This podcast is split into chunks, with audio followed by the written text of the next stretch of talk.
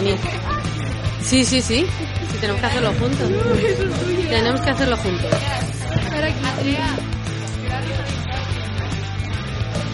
Adiós. Adiós. Ahí está Nathan. Hola, ¿qué tal? ¿Y Paco? ¿Alguien sabe dónde está Paco? Sí, está hola. Es un... El cable no... Gente nueva y voces nuevas, ¿no? Claro. Ahí tenemos a Gabriela que tiene voz nueva, Luis también. Ponte, Paco, conmigo. Madre mía, no cabemos, no cabemos. Hola. Sí. Hola, hola. Ahí, ahí, vale, bien. Hola, hola, hola, hola. Así empezaba el mítico Joaquín Luqui esos programas de los 40 principales que tanto me acompañaron en mi adolescencia y tardes de estudio. Gracias Joaquín por educarnos en la modernidad. Hola Noelia, ¿qué tal? Hola, hola Paco, ¿qué tal? Yo estoy genial y entusiasmada por estar aquí contigo. Es un día muy especial. Muy bien, me alegro mucho, yo también, ¿eh? Eh, Me alegro que iniciemos juntos este viaje tan especial. Reconozco que me da un poco de miedo tomar la pastilla roja yo solo, así que contigo me siento seguro. Me pasa lo mismo, pero estoy segura de que va a ser una gran aventura y yo creo que estoy preparada. Seguro que sí. Tenemos que darle las gracias al mago Andrés Moraleda, que cuando nos visitó en el IEN nos dio los medios para iniciar este viaje en el tiempo, para viajar al pasado y rescatar a tantas mujeres que la historia no valoró como se merecen. Es verdad, Paco. Gran cantidad de mujeres han quedado olvidadas en la memoria y vamos a rescatarlas. He traído la pastilla roja. La tomamos sin perder más tiempo y vemos qué tal. ¿Noelia? Noelia, ¿está bien? Paco, sí, sí, sí, sí, un poco aturdida. ¿Y tú? Yo, La verdad que sí, bien, pero me noto algo mareado. ¿Dónde estamos? Estamos en Nueva York. He quedado con Heidi Lamar. Ha tenido la deferencia de recibirnos en su casa. Hola, Heidi. Muchas gracias por recibirnos. Hola, gracias a vosotros por la visita, me hace bastante ilusión. Hola Heidi. Es difícil ser chica en un mundo de hombres. Tu frase, soy mujer por encima de cualquier otra cosa, es un golpe en la mesa y una llamada de atención novedosa, teniendo en cuenta que estamos en 1950. Las mujeres tenemos que reivindicar nuestro trabajo, desde el orgullo de ser mujeres. Yo nací en Viena, en 1914. Aunque comencé los estudios de ingeniería, mi sueño era ser actriz. Pero mis padres no estaban de acuerdo y me obligaron a casarme con Fritz Mann, un empresario armamentístico, extremadamente celoso que me trataba como si fuera su esclava. No podía hacer nada sin su autorización. Evidentemente, cortó de raíz mi carrera de actriz, así que decidí retomar la carrera de ingeniería. Aproveché el trabajo de mi marido para aprender sobre las ca- características de la tecnología nazi, hasta que no pude soportar más la vigilancia a la que me tenía sometida y escapé a París, y de allí a Londres, donde me embarqué en un transatlántico con destino a Estados Unidos. Tuve suerte durante el viaje, entablé amistad con un productor de películas que me ofreció trabajo antes de llegar a puerto. Eh, vaya tela, Heidi. Es una vida interesante y dura a la vez. Eh, me gustaría preguntarte, porque tu aportación durante la Segunda Guerra Mundial ha sido decisiva. ¿Qué sentías cuando tu marido colaboraba con el Tercer Reich? ¿Es por eso tu implicación en el novedoso proyecto que nos vas a narrar? Fierce era un hombre celoso, no llevaba bien mi éxito en el cine y trató de limitar mi libertad. Era un hombre de negocios que vio la carrera como una inversión. Yo decidí que para acabar con ese error en la que estaba mi querida Europa tenía que contribuir al esfuerzo de los aliados. Primero, ofrecí mi trabajo y conocimientos al National Inventors Council, pero fui rechazada. Me aconsejaron que basase mi participación en mi físico. Esto no me desanimó y lancé una campaña para recaudar dinero por un beso mío. En una sola noche vendí 7 millones de dólares. Pero no estaba satisfecha. Deseaba aportar mis conocimientos técnicos. Me di cuenta de que el área de comunicaciones era especialmente crítico y la radio resultaba el medio de comunicación más adecuado. Por otra parte, también se estaba experimentando con sistemas de guiado de armas por control remoto. Concebí un sistema que partía de una idea simple. Se trataba de transmitir los mensajes traccionándolos en pequeñas partes.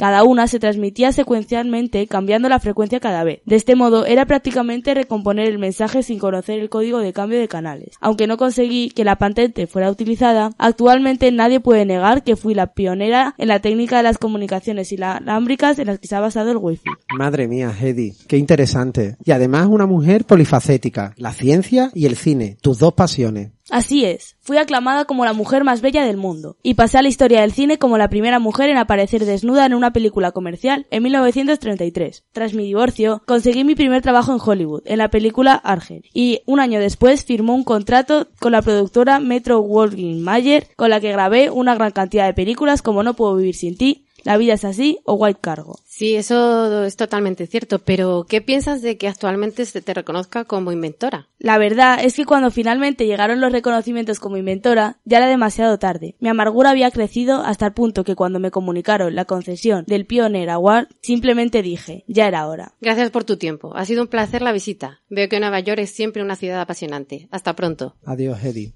Bueno, pues vamos a dar otro pequeño salto temporal, donde vamos a hablar con una de las pensadoras más original y creativa en el campo de la biología. Emitió hipótesis irritantes, realizó descubrimientos sorprendentes y emocionantes, fue repudiada por la ortodoxia científica, luchó contra ella y ganó. Así es, Paco. Hoy estamos en la Universidad de Boston en el año 2000. Ten cuidado a ver si vamos a encontrar nuestros yo del pasado y crear una paradoja.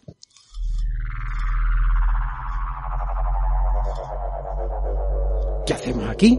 Pues estamos en el laboratorio de Lynn Margulis. Hola Lynn, un placer poder hablar contigo. Soy muy, muy fan tuya. Hola, me encanta que estéis aquí. Es una gran ilusión poder hablar para los estudiantes del San Agustín. Lynn, ¿es cierto que el artículo sobre el que orbita todo tu trabajo científico y que revolucionaría la visión que teníamos hasta la fecha sobre las bases de la vida y su origen fue rechazado por 15 revistas científicas diferentes? Cierto, así es. En él recuperaba teorías perdidas para construir una hipótesis herética que el origen de algunos de los orgánulos que componen las células eucariotas provistas del núcleo era un proceso de endosimbiosis. Madre mía. ¿Puedes explicarlo un poco más para que los que no estamos familiarizados con el tema podamos entenderlo bien? Por supuesto. Según esta idea, los cloroplastos y las mitocondrias habrían sido en el origen seres vivos, independientes que, capturados o devorados, supieron adaptarse a la cooperación de su depredador, en régimen de mutuo beneficio y pacífica convivencia. Las células con núcleo, aquellas de las que estamos hechos, serían producto de un acto de cohabitación y simbiosis. Primero devoradas, aquellos procloroplastos y promitocondrias habrían aprendido a amar a su devorador a convivir con quien se las comió, a convertirse en uno. ¿Y por qué crees que encontraste tanta oposición dentro del mundo científico y académico? Pues principalmente porque la colaboración con el origen de la célula con núcleo no encajaba en los paradigmas de la teoría evolucionista de la época, empapada todavía de la idea de la lucha por la vida y la naturaleza de garras y dientes rojos. Detalles como que los cloroplastos y las mitocondrias son los únicos orgánulos que poseen su propio ADN, independientemente del material genético del núcleo hay que ponerse en situación y recordar que no hace tanto la ciencia seguía imbuida en las doctrinas imperialistas, machistas y violentas de la era victoriana. Me parece muy interesante, sobre todo como fuiste capaz de convencer a un sector académico encorsetado y tremendamente machista, como tú has dicho. Sinceramente, no fue nada fácil. Vi cómo se rechazaba mi hipótesis, cómo mis ideas eran objeto de desprecio, incluso de burla y escarnio. Me llevó literalmente décadas de obstinación, pertinacia y esfuerzo, pero al final lo logré. Actualmente la endosimbiosis está en todos los libros de textos básicos de biología. Hay quien la considera una de las aportaciones clave del siglo XX. Por mucho menos que eso, se han dado nobeles. Bueno, eso no fue mi caso. Empecé a elaborar una nueva teoría de la evolución, una historia propia de la vida de la Tierra basada en la simbiosis en la fusión, postulando que el planeta entero es un ser vivo con mecanismos de autorregulación, una Tierra que está realmente viva. Lynn, lamentablemente el efecto de la pastilla roja está llegando a su fin y tenemos que despedirnos. ¿Hay algún consejo que quieras dar a las futuras generaciones? Pues me gustaría transmitir a los que nos escuchan que no se den por vencidos fácilmente, que sean tenaces y se crezcan ante las dificultades, que no crean cualquier cosa que se les diga, que se enfrenten a los dogmas establecidos y tengan valor de enfrentarse a lo establecido y ser fieles a sí mismos. Bueno, Lynn, muchísimas gracias. Muchísimas gracias por poder haber hablado contigo y por transmitirnos la pasión en la ciencia. Noelia, bueno, ¿qué vamos a hacer? ¿A la científica que obtuvo los datos necesarios para conocer la estructura del ADN? ¿Te parece que vayamos a hablar con ella? ¡Wow! A conocer a Rosalind Franklin, que si me apetece. Es todo un sueño hecho realidad. Venga, que me tomo la pastilla ahora mismo.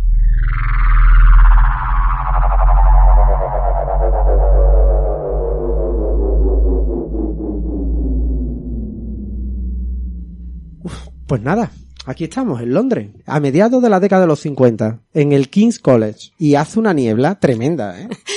Sí, en el laboratorio donde Rosalind Franklin tomó las famosas fotografías de difracción de rayos X. Y aquí estamos con ella, con Rosalind. Buenas tardes, Rosalind. Todo un honor poder estar aquí en este lugar tan emblemático para la ciencia, contigo, en tu laboratorio. Bienvenidos. La verdad es que es un poco sorprendida que hayáis venido, pero encantada de charlar con vosotros. Eh, bueno, Rosalind, lo que me gustaría es que nos explicaras cómo decidiste iniciar una carrera científica en un mundo de hombres.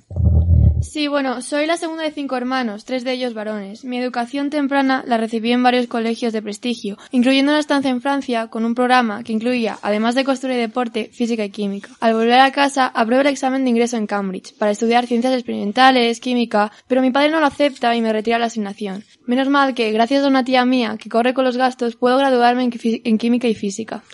Y Rosalind, ¿cómo era trabajar en King's College, en un centro de investigación anquilosado y masculino, según tengo entendido?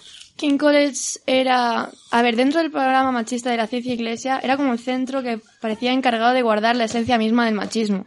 Las mujeres del personal eran tratadas con respeto, pero sabían, sin ninguna duda, que nunca alcanza- alcanzarían el estatus de los hombres. Era el centro en el que se mantenían, con orgullosa de casta, la trivialidad, entre comillas, según Crick, de no dejar entrar a mujeres en la sala de profesores. Me gustaría que nos contaras, bajo tu opinión, cómo se sucedieron los acontecimientos que llevaron a Watson y Crick a desentrañar las estructuras molecular del ADN. Cuando llegué a King's College me encargué de mejorar el aparato para obtener imágenes con ADN. Realicé cambios met- metodológicos y conseguí fotografías, junto a mi estudiante de doctorado Raymond Goss, con una nitidez que nadie había conseguido antes. Mi compañero de trabajo, Maurice Wilkins, no se llevaba bien conmigo y fue enseñando a Watson a Crick mis imágenes de ADN, sin que yo lo supiera. En febrero de 1953, Watson y Crick llevaban más de un año sin conservar nada, sin conseguir nada positivo, pero vieron tres de mis imágenes. Estas imágenes, junto con los datos de mis charlas, llevaron a Watson y Crick a su propuesta de la estructura del ADN. Para entonces, yo había llegado a las mismas conclusiones, pero la rapidez de su publicación impidió poder proponer mi modelo. Ya en 1951 había escrito que mis resultados sugerían una estructura helicoidal con dos, tres o cuatro cadenas y con los grupos fosfatos hacia el exterior, 16 meses antes del famoso artículo de Watson y Crick. Falleciste muy joven, a los 37 años. Y cuatro años después, solamente cuatro años, Watson, Crick y Wilkins recibían el premio Nobel por sus estudios sobre la estructura del ADN, que evidentemente estaban basados en tus teorías. Ni Watson ni Crick te mencionaron en sus discursos. ¿Te, te dolió especialmente esa situación? Sí, es curioso, pero fueron las tonterías que Watson hizo en los 50 y resaltó en los 60 las que crearon la admiración con la que hoy se recordaba. Mis colegas de King's College me consideraban demasiado francesa, o sea, liberal en mis costumbres, vestidos, intereses intelectuales y temperamento. Era directa y apasionada, me encantaba debatir, era seria y a veces dura y abrasiva. Muchos me consideraban desagradable. Aunque Watson siempre fue el más cruel, en su libro Doble E dice, que publicó después, dice de mí que estaba decidida a no destacar mis atributos femeninos. Aunque era de rasgos enérgicos, no carecía de atractivo y había podido resultar muy guapa, si hubiera mostrado el menor interés por vestir bien. Pero no lo hacía, nunca llevaba los labios pintados para resaltar el contraste con, con mi cabello liso y negro. Todos mis vestidos mostraban una imaginación propia de empollona adolescente inglesa.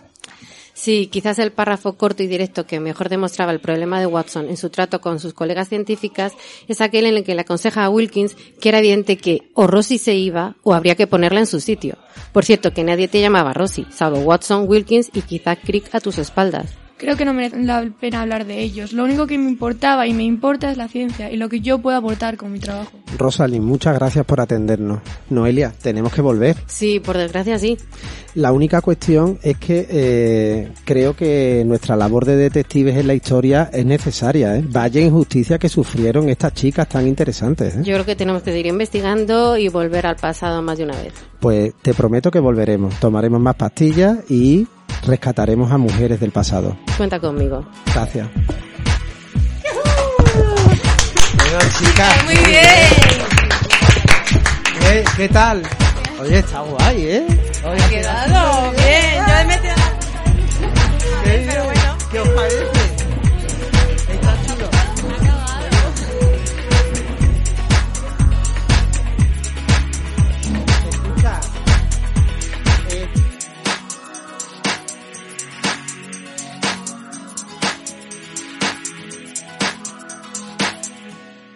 radiosac.blogspot.com